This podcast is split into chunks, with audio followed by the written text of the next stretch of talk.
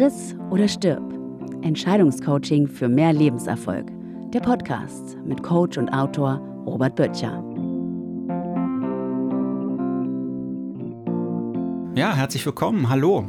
Hallo. Neue Ausgabe von Friss oder stirb mit Martin Böttcher, das bin ich, und mit Robert Böttcher. In dieser Ausgabe, wir haben es letzte Mal schon so ein bisschen angesprochen, es geht um gute Entscheidungsprozesse, die man braucht, um zu mehr Lebenserfolg zu kommen. Also ein erfolgreiches Leben braucht gute Entscheidungsprozesse.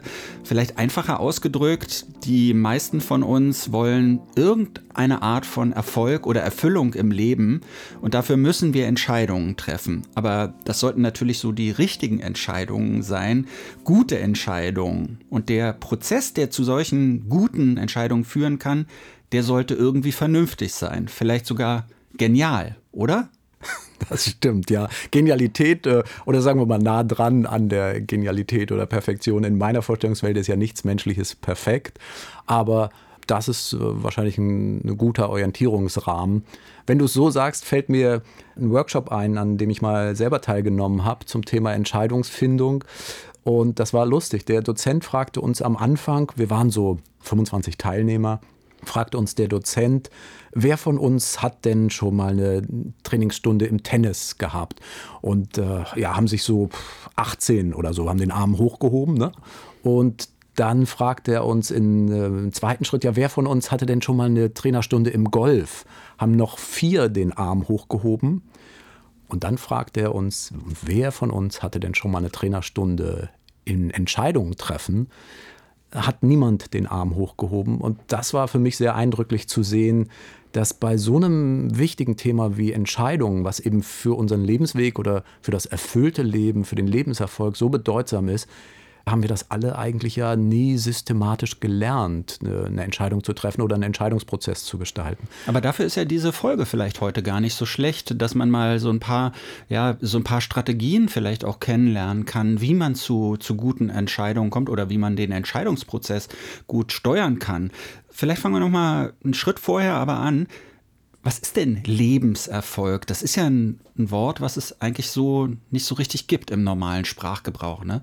Also was kann man darunter verstehen? Lebenserfolg? Aus meiner Sicht ein erfülltes Leben, also ein Leben, in dem ich meine Persönlichkeit entwickle, ein Leben, in dem ich erfüllte Beziehungen habe zu Freunden, zu Kindern, zu Verwandten, aber vor allen Dingen auch vielleicht die wichtigste Beziehung zu einem Partner also Partnerschaftsglück und äh, natürlich berufliche Erfüllung. Das gehört für mich zum Lebenserfolg auch dazu. Also, dass ich nicht nur, also natürlich Geld ist nichts, nichts gegen Geld, aber dass ich nicht nur wegen des Geldes arbeite oder ich würde sogar zuspitzen, wer in unserer Gesellschaft, also das, nicht, dass ich zynisch bin und ich würde das nie in, in, einem, in einem Land sagen, wo wirklich, wo Menschen arm sind, äh, vom Hunger bedroht sind, aber bei uns geht es wirklich ja allen so gut, dass ich sagen würde, wer in unserer Gesellschaft nur für das Geld arbeitet, das ist im Grunde genommen ist das idiotisch, seine Lebenszeit mit etwas zu verbringen,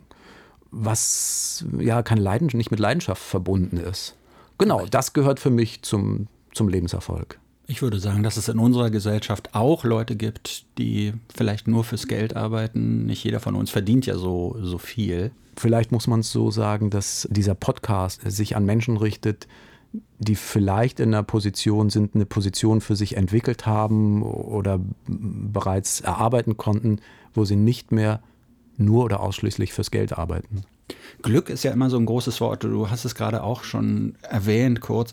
Man hat so das Gefühl, zum Beispiel, wenn man so Lebensratgeber liest oder so, es geht immer darum, glücklich zu sein. Wie, wie erreicht man denn dieses Glück oder wie würdest du diesen Begriff Glück bewerten? Für mich ist das ein, ein toller Begriff und ich glaube, jeder von uns weiß, wenn er sich glücklich fühlt, wie sich das anfühlt, wie es sich im, im Körper anfühlt. Ich kann mich erinnern, als ich als Jugendlicher sind wir ähm, mit meiner Volleyballmannschaft mal norddeutscher Meister in der B-Jugend geworden. Und danach habe ich äh, wirkliches Glück verspürt. Als ich mein Studium abgeschlossen habe, habe ich wirkliches Glück verspürt, als meine Kinder geboren wurden. Und manchmal ist es bei der Arbeit auch so, wenn es eine, eine erfüllte Coachingstunde ist, dass es mich glücklich macht, diese Begegnung mit anderen Menschen. Und da steckt vielleicht auch schon drin, wie man das erreichen kann. Aus meiner Sicht eben stellt sich Glück meist ein, wenn ich ein Ziel vor Augen hatte und wenn ich mich für dieses Ziel ähm, angestrengt habe, wenn es vielleicht auch entbehrungsreich war und vielleicht auch, ja, manchmal ich mir gar nicht so sicher war, kann ich das erreichen, da ist für mich schon ein Glücksempfinden zu spüren und das kenne ich auch von, von anderen Menschen. Es gibt ja, würde ich behaupten, bei manchen Menschen diese Vorstellung, um glücklich zu sein, muss ich nur die richtigen Entscheidungen treffen. Wie, wie ist das aus deiner Sicht als Coach zu bewerten?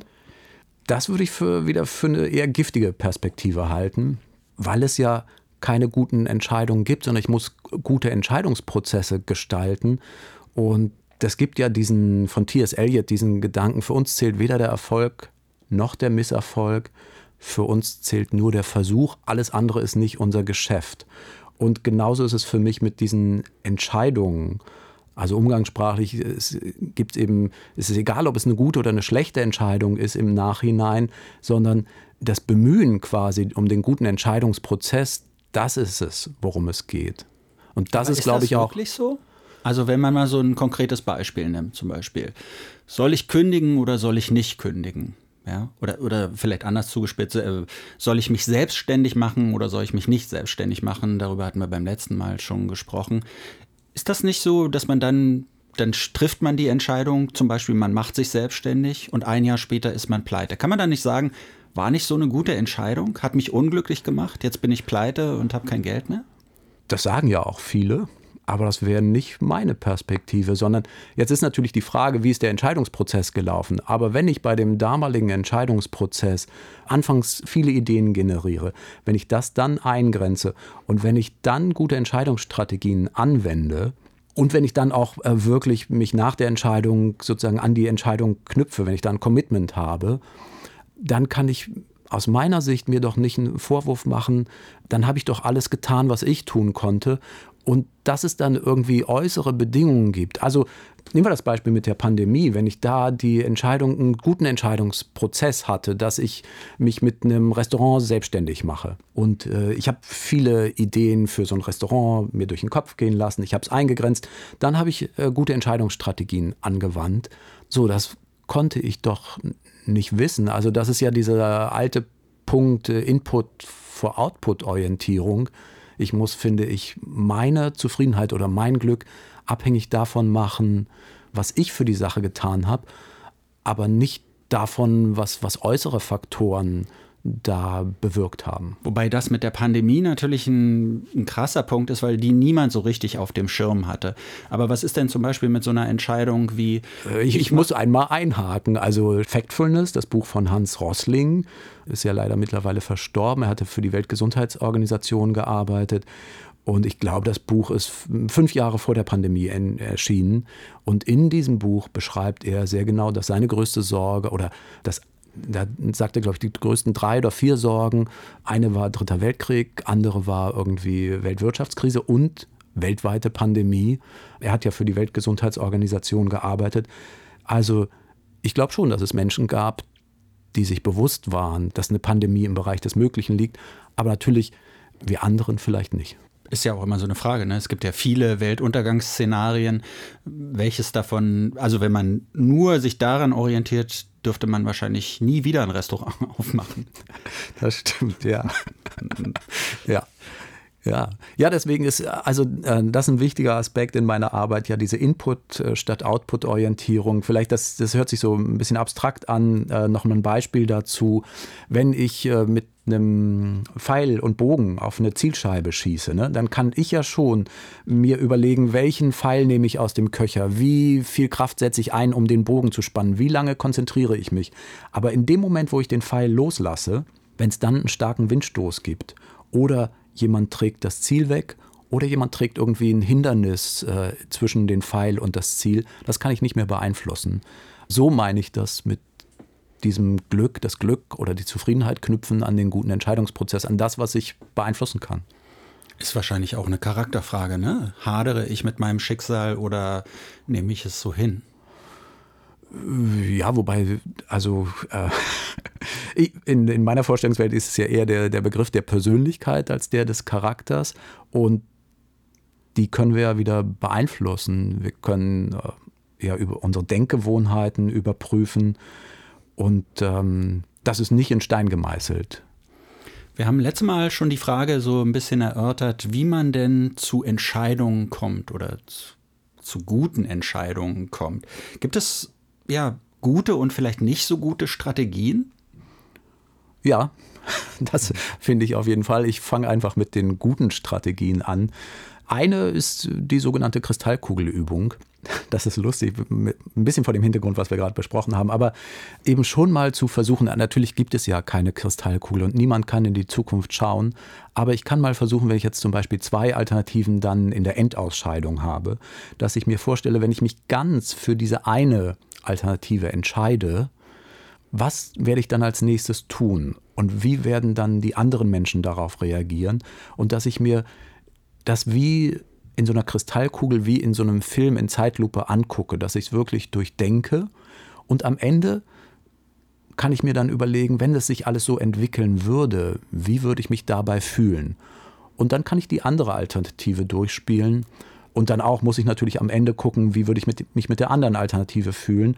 Und das ist eine der, der Entscheidungsstrategien, die mir sinnvoll erscheinen. Also Kristallkugelübung. Und was ist vielleicht nicht so gut? Endlos grübeln?